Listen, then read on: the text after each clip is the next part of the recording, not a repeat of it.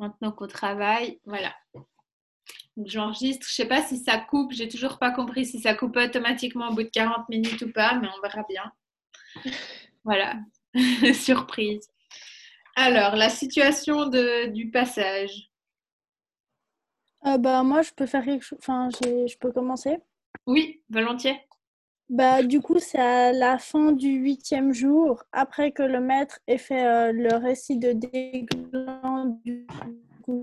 qui allait de son emplâtre, de la veuve et de l'enfant. Et du mhm. coup, euh, ils font une halte euh, pour dormir. Mhm. Et au cours de cette halte, Jacques va se trouver dérangé par des moustiques. Et puis, du coup, ils vont avoir une discussion un peu sur la liberté et le déterminisme.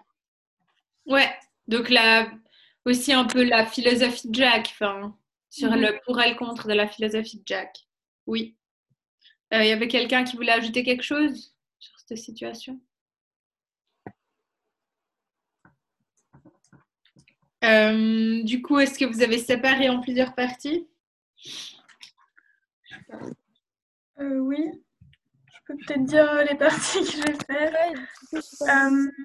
alors, on avait séparé euh, à la, donc depuis le début jusqu'à la page 329. Euh, mhm. Euh, aux deux phrases, c'est écrit ensuite, il les refrappait en l'air de ses deux mains et il disait au diable les petits chirurgiens ailés. Mhm. Donc on a arrêté ici pour faire une première partie.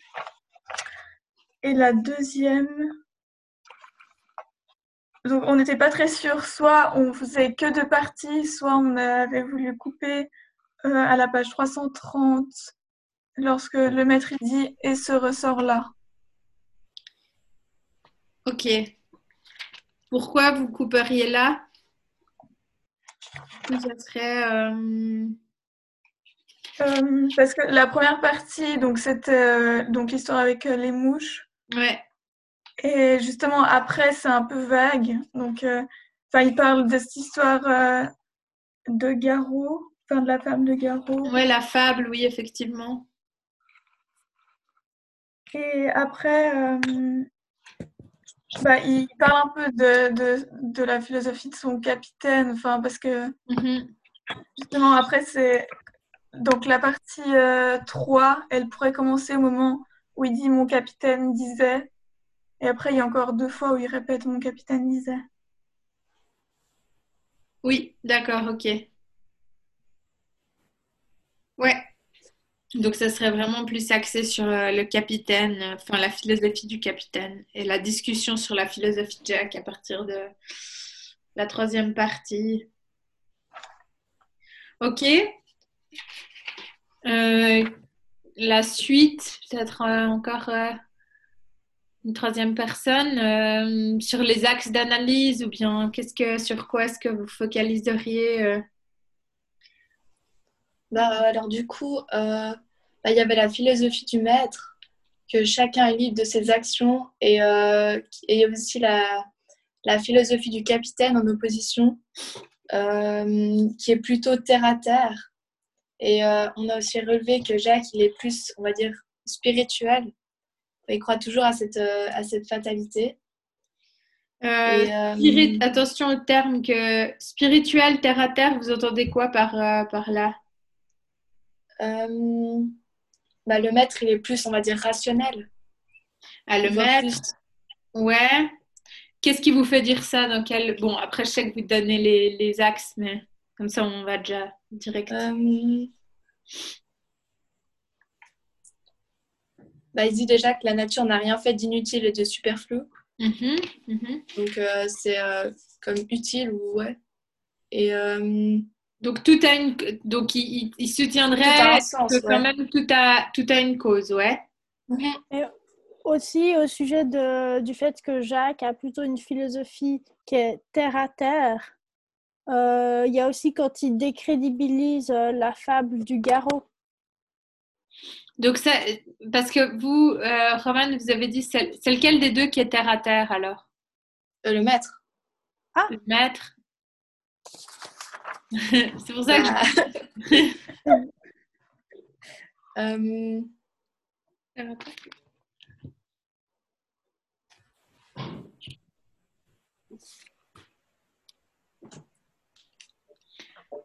ouais, plutôt que terre à terre, on pourrait dire, bon, il y en a un des deux qui est de toute façon... Bon, après, la, la, la le moment euh, où on parle des, des, des mouches, justement, est-ce que Jacques est en accord avec sa théorie habituelle? Parce que vous avez un peu raison les deux, mais... Ben, moi, je trouve qu'il est un peu contradictoire, justement, pour euh, le coup. J'ai pas, pas compris, excusez-moi. Moi, je pense qu'il est plutôt, enfin, il est assez contradictoire justement dans ce passage avec ces théories qu'il défendait auparavant, où euh, tout était, enfin, un peu comme arrivait comme ça, sans qu'on ait vraiment d'influence. Tandis que là, il est plus, euh, euh, il défend bah, justement la, la, philosophie aussi de son capitaine en, disant plutôt que tout a une, une cause, une motivation derrière. Ouais, alors donc la philosophie de Jack le fataliste, c'est que tout a, tout a une cause, tout, a enfin, tout arrive pour une raison. Mais quand il dit, du coup, euh, quand là c'est le maître qui dit quand tu as trop de sang ou du mauvais sang, que fais-tu? Tu appelles un chirurgien. Euh, donc le maître donne une cause à la nature. Pourquoi est-ce que en fait les moustiques ils sont là? Parce que finalement ils nous embêtent. Et donc Jacques Jacques refuse en fait presque cette, euh, théorie. Donc, en quelque sorte, il se contredit à ce moment-là. Vous êtes d'accord avec ça Ouais. après, il dit que chacun, enfin, la motivation plutôt des gens, c'est que chacun pense à soi d'abord. Et que ouais. c'est juste après. Donc, ouais, là, il y a un, contraste. Enfin, je pense qu'entre la partie 1 et la partie 2, le moment où il parle de la nature par rapport au moment où il parle de, enfin, disons de la nature, des petits, des petits animaux là, il y a un contraste dans la théorie même de Jacques en fait. Après aussi, euh, il y a toujours cet effet de enfin, cause et effet. Et ça, ça contredit aussi un peu parce que pour lui, en même temps, il, dit qu'il bah, y a cette fatalité, comme euh, la dernière ligne de la page qu'on remplit dans le grand rouleau, donc la mort. Et il dit aussi poser euh, une cause a toujours un effet qui suit. Donc c'est plutôt quelque chose de plus physique, alors qu'avant c'était plus quelque chose de ouais, plus fatal, on va dire. Enfin, pour moi, ça se contredit un peu. Alors après, ça va dans les deux. Bon, parce qu'à la fois dans le fatalisme, le fatalisme, c'est tout est écrit dans le grand rouleau et puis euh, tout a une cause et puis on, on connaît que à la fin de la vie si tout a une, enfin si c'était la bonne raison et tout ça. Mm-hmm. Ce qu'on pourrait distinguer peut-être, mais qui fait aussi partie de la théorie de Jacques, il me semble en tout cas, ce serait euh, le, déterministe, le déterminisme euh, matérialiste, où ce serait tout a une cause, tout a un effet. Donc, bah, c'est un peu une théorie qui se retrouverait un peu dans la biologie moderne, comme ça, on se dit, le cerveau, il génère des, dopamines, il génère des endorphines, tout ça, c'est pour ça qu'on réagit de telle manière. Euh, et du coup, dans quelle mesure, vu qu'on est pris par ce cerveau qui nous gouverne au final, de quelle mesure nous, on est libre par rapport à ça? Et du coup, la question permanente qui revient dans... Alors, c'est pas les mêmes... Enfin, ils parlent pas des mêmes recherches scientifiques, ils parlent pas des mêmes trucs, mais disons, c'est... C'est un peu toujours cette question-là, dans, cette mesure-là, vu qu'on est déterminé, dans quelle mesure on est aussi un peu... Enfin, parce que quand le maître dit donc là, je sors du sujet de, des, des, bourdons et des mouches. Il faut qu'on y revienne après. Mais il me semble, donc à la page 330, mais il me semble que je sens au-dedans de moi-même que je suis libre comme je sens que je pense. Donc le maître, il vient piquer un peu Jacques là sur sa théorie de, base. Surtout que Jacques vient de se contredire un petit peu sur, euh, sur l'histoire des mouches. Vous voyez ce que je veux dire? Donc, on aurait effectivement deux, enfin, c'est ce que vous essayez de, de déterminer comme axe d'analyse. On a deux on a vraiment une sorte de dialogue philosophique un peu là. Enfin, une sorte de, confrontation à la philosophie. Et parfois, ils sont en désaccord. Oui, puis je pense qu'ils rejoint et après, ils, défendent chacun un peu leur point de vue, leur, euh, leur opinion, leur philosophie en fait. Mais je pense que en fait, le maître, enfin, plus que défendre chacun sa théorie, je pense que le maître sert à chaque fois à dire ouais, mais là, là, est-ce que tu es vraiment sûr? Parce que moi, je sens ça, et puis euh, là, moi, je me dis ça, donc est-ce que vraiment c'est juste ou pas? Donc le maître a cette espèce de rôle de, de, enfin, vient piquer, j'ai l'impression. Vous voyez ce que je veux dire?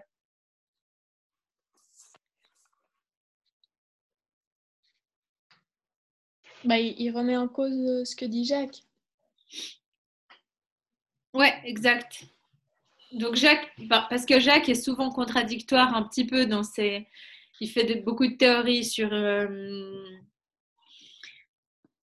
enfin, il, fait, enfin il, il, a, il a cette théorie euh, fataliste, donc voilà, les choses sont comme elles sont parce qu'elles doivent être.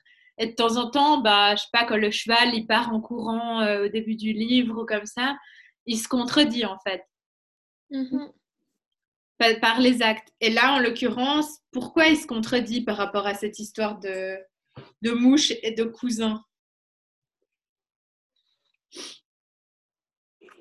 À votre avis Déjà, peut-être pour vous, il ne se contredit pas, mais. ah oui, parce qu'au début, Enfin, au début, il dit que tout a, une, enfin, tout est pour quelque chose, tout est, euh, tout est une utilité un peu, et euh, tout arrive pour quelque chose. Alors que là, il, dit que, enfin, les mouches, enfin, ça le dérange, il comprend pas pourquoi ça existe finalement. Et, vous, le, ouais, et vous le dites, ça le dérange. Pourquoi ça le dérange finalement? Parce qu'il y voit pas l'utilité c'est que lui, enfin, ça le dérange juste parce que, euh, ouais, il, il y trouve pas. C'est hyper concret. ouais, c'est pas concret. Et c'est là que le maître essaie de justement le piquer en disant, bah, si ça peut euh, t'aider à diminuer ton sang dans le corps. Enfin, en rejoignant plus une théorie que Jacques euh, défendait auparavant. C'est ça, aurait dû défendre. Puis en fait, tout simplement, dans ce passage, c'est aussi parce que Jacques, il est énervé. Il s'est assis pour aller dormir, puis il y a tout le temps des mouches qui viennent l'embêter. Et du coup, dès qu'il y a une émotion, la peur quand euh, c'est le cheval, ou bien, euh, ou bien là, il est énervé, il est hyper énervé comme on s'énerve euh, quand il y a des... Enfin, je sais pas, quand il y a un moustique pendant la nuit, ou je sais pas. là, c'est la même chose, c'est que tout à coup, en fait, il y a... Il est énervé, puis du coup, il se, enfin, du coup, il se contredit, puis du coup, le maître peut pas s'empêcher de lui dire, mais peut-être que c'est quand même utile, peut-être qu'en fait ça joue avec ta théorie, parce qu'en fait, euh, peut-être que c'est des minuscules chirurgiens, puis euh, là Jacques dit oui, mais à tort et à travers, sans savoir si j'en ai trop ou trop peu, faites venir ici en éthique. Donc un éthique, on a cherché hier, c'est euh, quelqu'un qui est malade, tout, tout maigre ou comme ça, qui n'a pas beaucoup de, bah, de sang, je pense, selon la, la théorie de l'époque. Et vous verrez si les petits chirurgiens ailés ne le piqueront pas, il songe à eux, et tout dans la nature songe à soi, et ne songe qu'à soi, que cela fasse du mal aux autres, qu'importe, pourvu qu'on s'en trouve bien. Mais du coup, est-ce qu'on peut dire que Jacques, en gros, il a tendance à se contredire à chaque fois que, par exemple, il est sujet à une émotion ou quelque chose qui l'énerve, euh, mais qu'il est ouais, euh, énervé, et puis tout d'un coup, il fait une erreur, en fait? Oui, c'est ça, c'est que sa théorie, elle est bien jolie euh, dans les dans la théorie en fait. Mais en vrai, quand il doit se confronter concrètement à ça, souvent il se contredit parce qu'il a peur ou bien parce que effectivement il y a une émotion et donc il joue avec ça, euh, Diderot, clairement, je pense. Donc ça, ce serait la première partie. Puis après, il passe à la fable euh, de Garot, là. Est-ce qu'il y en a un d'entre vous qui a lu la fable? Ouais, moi je l'ai lu. En gros, c'est juste dit qu'il y avait un chêne. Enfin, il y a quelqu'un qui se demandait euh, pourquoi il n'y avait pas des citrouilles accrochées au chêne et plutôt des glands. Et qu'ensuite, c'était. Euh, et après, il va se coucher sous l'arbre et un gland lui tombe sur la tête, qu'il blesse un petit peu et il se demande bah, en fait que s'il y avait une citrouille, ça l'aurait peut-être blessé plus fort ou tué. Ou, ou je sais pas, tout a une raison en fait. Ouais, c'est ça, c'est ça. Donc tout serait en rapport avec la, Ouais, donc là, par rapport à ce qu'on disait avant. il dit au début que Dieu fait bien les choses. Que Dieu fait bien ce qu'il fait sans preuve. En gros, il met du. Bon, puis évidemment, vous voyez, connais-tu la fable de Garot? Donc, le maître s'appuie apparemment sur une fable pour dire que chaque chose a un peu son, son utilité. Jacques dit oui, Comment la trouves-tu? Mauvaise. donc, il, reste sur son. Enfin, c'est pas une théorie en soi qui contredirait directement la théorie de Jack, parce que ça pourrait encore s'assimiler à la théorie de Jack. Ou alors, on peut se dire que la théorie du, que ça s'applique que au rapport aux hommes et à la liberté des hommes entre eux. Mais donc après mauvaise, c'est bientôt dit et bientôt prouvé. Si au lieu des donc comment il explique ça, Jacques? Il va dire bientôt prouvé. Si au lieu de, de glands, le chêne avait porté des citrouilles, est-ce que cette bête de garrot se serait endormie sous un chêne? Donc c'est un peu toujours le jeu de la de de l'œuf et de la poule. C'est ben non, parce qu'en fait, de toute façon, il se serait pas ramassé une citrouille sur la tête parce qu'il n'aurait jamais eu l'idée de se coucher sous un, sous un arbre qui porte des citrouilles. Donc c'est quand même l'homme qui génère enfin, sa décision. Mais du coup, il se contredit parce que vu qu'il dit qu'on n'est pas vraiment libre puisqu'on est déterminé. Enfin, en fait, c'est un peu c'est assez compliqué. Enfin, je sais pas si vous avez quelque chose, si vous en pensez quelque chose par rapport à ça. En fait, moi, j'arrive pas très bien à comprendre dans quelle mesure Jacques va se contredire quand il va, euh, en gros, décrédibiliser la fable du garrot. Bah, c'est toute le, ouais, c'est un peu sur ça qu'on peut se poser la question. Est-ce qu'il se contredit vraiment ou est-ce que le maître pointe exprès des trucs pour qu'il développe sa théorie? Est-ce qu'il arrive vraiment à des absurdités ou pas? Hmm, Ok. Je pense qu'en tout cas, vous pouvez le soulever. Si vous deviez analyser, vous pourrez dire, mais là, est-ce que, est que ça joue vraiment avec sa théorie et tout ça? Parce que du coup, là, ce qu'il défend, c'est c'est le fait que du coup, Garot aurait décidé de ne pas dormir sous un chêne qui porte des citrouilles. Donc ça dépend de l'homme. Ça dépend pas de la nature et de la manière mhm. dont elle est faite. D'accord. Enfin, je sais pas. Alors que d'habitude, il dit que c'est le grand rouleau, donc c'est plus grand que nous, donc on peut pas vraiment gérer ça. Donc après, un philosophe de ton nom ne le veut pas. Faites lire cela. Euh, ça, vous avez compris ou? Donc là, il parle de Jean-Jacques Rousseau, qui a écrit mhm. Les ça noté en bas. Après, il dit chacun. Donc, je ne sais pas exactement ce que Jean-Jacques Rousseau a dit sur les fables, hein, mais ça pourrait être à creuser. Donc, c'est que chacun a son avis et que Jean-Jacques n'est pas Jacques. Bon, et tant pis pour Jacques. Donc, le maître soutient, continue de soutenir sa théorie. Et donc, qui sait cela avant d'être arrivé au dernier mot de la dernière ligne de la page qu'on remplit dans le grand rouleau? Donc ça, on revient à la théorie de, de Jacques le fataliste. Mhm. Dans le sens où, en fait, de toute façon, on ne sait pas les choses, pourquoi elles arrivent, les causes à effet, de toute façon, c'est infini jusqu'à ce qu'on termine notre vie et qu'on se dise, ah oui, ben en fait, c'était pour ça tout ce qu'il y a eu avant. Mais en fait, du coup, là, il essaye un petit peu euh, de se protéger parce que du coup, euh, il dit que on ne sait pas jusqu'à la fin de notre vie. Du coup, il, dit que si ça se trouve, il se trompe, mais personne ne pourrait vraiment le savoir. Ouais, alors c'est possible, ouais, que ça soit pour ça.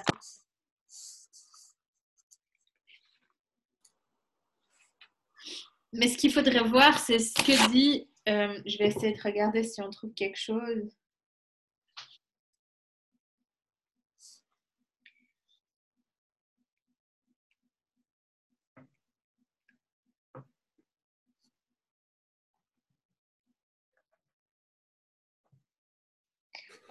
Ah voilà, là si on cherche, euh, bon j'ai cherché une recherche super bête, j'ai cherché Fable, Émile Rousseau, parce que c'est dans l'Émile, donc La Fontaine, euh, on fait apprendre les fables de La Fontaine à tous les enfants, il n'y en a pas un seul qui les entende, donc ça, ça serait Rousseau. Quand il les entendrait, ce serait encore pire, car la morale, euh, on est tellement mêlés et si disproportionnés à leur âge qu'elle les porterait plus au vice qu'à la vertu. Donc, il est contre les fables, Jean-Jacques. Je dis qu'un enfant n'entend point les fables qu'on lui fait apprendre parce que quelque effort qu'on fasse pour les rendre simples, l'instruction qu'on veut en tirer de force, d'y faire entrer. Donc, bon. Donc, en gros, ce qui défendrait euh, le maître, c'est que. Bon là, il y a totale contradiction parce que il dit faites lire cela à vos enfants. Ouais, là, je suis embrouillée. Donc, la, fable, la morale, est-ce que la morale de l'histoire de la, fontaine, ça serait laquelle euh, dans la fable que vous avez lue? Euh, c'est que Dieu crée toujours tout, tout, tout, tout ce que Dieu crée a un sens. Ouais, donc en fait, ça irait dans le sens de ce que dit le maître, Ouais. puisqu'il essaie de justifier. Et donc après, faites lire cela à vos enfants. Moi, je l'avais pris comme quelque chose d'un peu ironique de la part de Jacques, mais donc, donc ensuite, il se- il s'en mêle un peu les pinceaux, je pense, parce qu'en fait, après, il dit un philosophe de ton nom ne le veut pas qu'on fasse lire cela à nos enfants. Et dit chacun son avis et que Jean-Jacques n'est pas Jacques, mais en fait, ils ont presque le même avis. Donc là, je comprends pas trop, en fait, ce passage. C'est parce qu'ils s'embrouillent du coup. Moi, j'ai l'impression, parce que Ouais. ce que j'avais compris, c'est que du coup, il n'est pas d'accord avec Jean-Jacques, mais en l'occurrence, Jean, euh, Jean-Jacques veut pas qu'on fasse lire. Jean-Jacques Rousseau veut pas qu'on fasse lire. euh, Ah, qu'est-ce que cette réunion se terminera dans 10 minutes? Bon, on est au clair. J'ai une notification. Ouh, on est pressé du coup. Euh, c'est que chacun et que Jean-Jacques n'est pas Jacques. Bon, du coup, ils s'embrouillent, je pense. Ils s'en mêlent les pinceaux. Enfin, je sais pas ce que vous en pensez, vous, mais. Bon, en fait, il n'y a plus rien qui a de sens parce qu'on sait même plus ce qu'ils pensent, ce qu'ils ne pensent pas, si ça va avec la théorie ou pas en fait. Oui, puis comme vous dites, en fait, c'est vrai qu'il essaie de se rattraper en disant Mais qui sait, ce qui, est, qui sait cela avant d'être arrivé au dernier mot de la dernière ligne de la page qu'on remplit dans le grand rouleau Donc, effectivement, il justifie ça par, en disant euh, euh, Mais de toute façon, on n'en sait rien parce que de toute façon, on sait tout qu'à la fin de la vie. Et Et du coup, après, le maître. Pardon? Il s'enfonce. Bah, ouais, c'est en tout cas. Il repart sur un autre truc. Alors après, le maître dit À quoi penses-tu? Je pense que tandis que vous me parliez et que je vous répondais, vous me parliez sans le vouloir et que je répondais sans le vouloir. Donc là, il part sur un autre truc, sur la liberté et puis le rapport. euh, Après, après que nous étions deux vraies machines vivantes et pensantes. Donc ça, ce serait bah, ça serait une théorie typique un peu de déterminisme matérialisme, quoi. Donc, euh, cause à effet. Donc, on est des machines euh, pensantes et puis, du coup, effectivement, il se contredit un peu dans ce passage. Et moi, je pense que si, enfin, si vous devriez, si vous deviez peut-être relever deux phrases un peu importantes de cette, euh, de ce passage, donc ce serait et que nous étions deux vraies machines vivantes et pensantes, ça, ça pourrait presque être une thèse de en quoi pour Jacques, enfin, disons un truc d'analyse littéraire, euh, de, de dissertation littéraire, vous auriez en quoi pour Jacques euh, nous sommes deux vraies machines vivantes et pensantes et en même temps, où est-ce que ça se contredit dans l'œuvre? En fait, je comprends pas la phrase nous sommes de tête euh, pensante et vi- enfin vivante et pensante. Donc deux machines vivantes et pensantes, quelqu'un peut, quelqu'un aurait une idée sur cette phrase? Bah, une machine, normalement, ça pense pas et c'est pas vivant. Et là, c'est. Enfin, il personnifie le nom de machine. Je sais pas si on peut dire ça comme ça. Ouais, ou plutôt il, lu- enfin disons l'humain, ouais, c'est l'humain devient. Euh, Il il devient- simplifie. Sensibilité, mais c'est une machine. C'est ça, donc c'est relatif à une cause et un effet dont on n'est pas responsable. Comme je vous disais par, par avant euh, sur euh, ben, nous, les théories qu'on a sur le cerveau, ou bien sûr les choses comme ça. Vous voyez ce que je veux dire? Ou c'est flou? Oui, oui. C'est un peu comme si on était des automates et on agit de toute façon, le grand rouleau sait où est-ce que ça va. Enfin, disons, c'est écrit, mais nous, on ne sait pas. Bon, puis là, en l'occurrence, ce qui est drôle, c'est que le grand rouleau, c'est en même temps le livre. Enfin, c'est en même temps euh, le livre qui est écrit par l'auteur qui parle de Jacques, en même temps que. Donc, il s'amuse avec ça. Mais si on est des automates et qu'on agit sans, sans réfléchir, pourquoi il dit qu'on est des machines pensantes? Donc on pense, donc on a de la, enfin, si on a de la réflexion, on fait pas tout comme un Alors ça c'est tout un truc intéressant aussi. Ça veut dire quoi une machine pensante en fait? Si on pense, est-ce que du coup ça ne détermine pas que forcément, est-ce que la pensée, est-ce que la liberté nécessite une forme de pensée? Enfin, euh, oui. Peut-être ce qu'il essaye de montrer quand il dit qu'on est des machines, c'est qu'en soi, euh, la base de chaque être humain est un peu identique. Ouais, c'est ça. Puis en tout cas, c'est ce côté. Euh... Ouais, c'est ça. On, est des machins organiques en fait. On est. Alors après, la machine, c'est pas le même, forcément la même signification qu'elle a euh, chez nous avec le, côté technologique, euh, cyborg dans mm-hmm. le monde dans lequel on vit maintenant. Mais mais en tout cas, tout à coup, c'est cette vision du monde comme cette vision de l'humain comme un espèce de, c'est un truc pensant. Alors après, est-ce que ça rejoint? C'est qu'on est quand même un sujet pensant, mais en même temps, notre corps, c'est un machin. Euh, mais alors, dans quelle mesure le corps détermine ce que, ce que je fais et dans quelle mesure non? C'est toute la question, en fait. Et ça, ça va hyper loin. En fait, il n'arrête pas de la retravailler et de la, et de la remettre sous toutes les formes. Puis après, bah, quand le maître dit Mais il me semble que je sens au-dedans de moi-même que je suis libre comme je sens que je pense, bah là, euh, qu'est-ce qu'on fait avec ça, quoi? Enfin, Tout à coup, bah, Jacques, qu'est-ce qu'il va répondre? C'est-à-dire qu'en fait, là, il pense qu'il est à la fois libre, mais en pensant. Ça veut dire qu'il n'est pas, enfin, même en pensant, il n'est pas limité sur sa liberté, c'est ça? C'est ça, c'est que c'est, si on est des machines, c'est comme vous disiez, euh, je sais plus qui a dit ça avant, mais c'est comme si la pensée nécessitait qu'on soit. Euh, je, regarde le temps parce que là, ça marque 4 minutes 10, 9, 8. J'ai l'impression qu'il y a un décompte sur. Mais. Euh,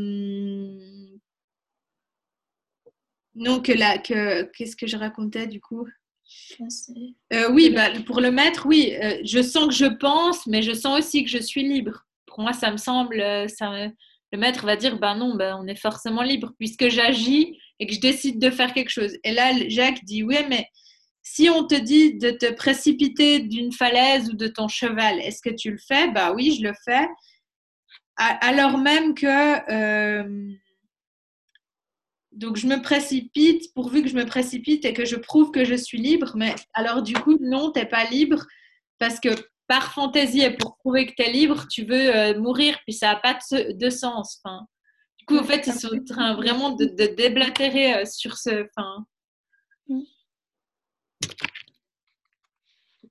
En fait, après, il revient que si il est libre, il est fou. Que pour être libre, il faut être... Euh, Ouais, c'est ça. Donc en fait, ça n'a pas de sens d'être libre. Donc de toute façon, euh, ça ne marche pas. Enfin, j'arrive plus à, m'exprimer correctement. Mais euh, ouais, c'est ça. Il essaie de prouver que non, on n'est pas libre. Que du coup, ce que ça prouve, la seule chose que ça prouve, c'est pas qu'il est libre, c'est juste qu'il est fou parce qu'il s'est jeté de son cheval volontairement. Mais en même temps, si c'est volontairement, bah, ça veut dire qu'il est libre. Ouais. Bon, là, je suis un peu stressée par le timing, mais euh, vous voyez un peu où va ce passage. Vous vouliez revenir sur des choses. Si vous voulez, on refait encore cinq minutes d'une autre séance euh, Zoom pour conclure, mais euh, bon, on a quand même bien avancé dans ce passage. Mhm. Est-ce que vous aviez encore des choses à dire des... c'est bon. moi, c'était assez bon, je crois. Bah ça, c'est, enfin, je pense que c'est un passage clé, que c'est important que vous souligniez les, les phrases importantes euh, dans, dans, ce passage parce qu'il y a vraiment des moments assez euh, cruciaux sur, bah, voilà, sur comment, sur comment, moins d'une minute, comment Jacques justifie sa théorie et comment Maître vient le piquer, un peu comme euh, une mouche. Quand même. Mhm. Bon, je vais vous laisser parce que j'ai un peu peur que ça coupe tout seul. Ouais. Ok. Bonne semaine à vous et puis euh, à la semaine prochaine. Merci. Au revoir. Merci.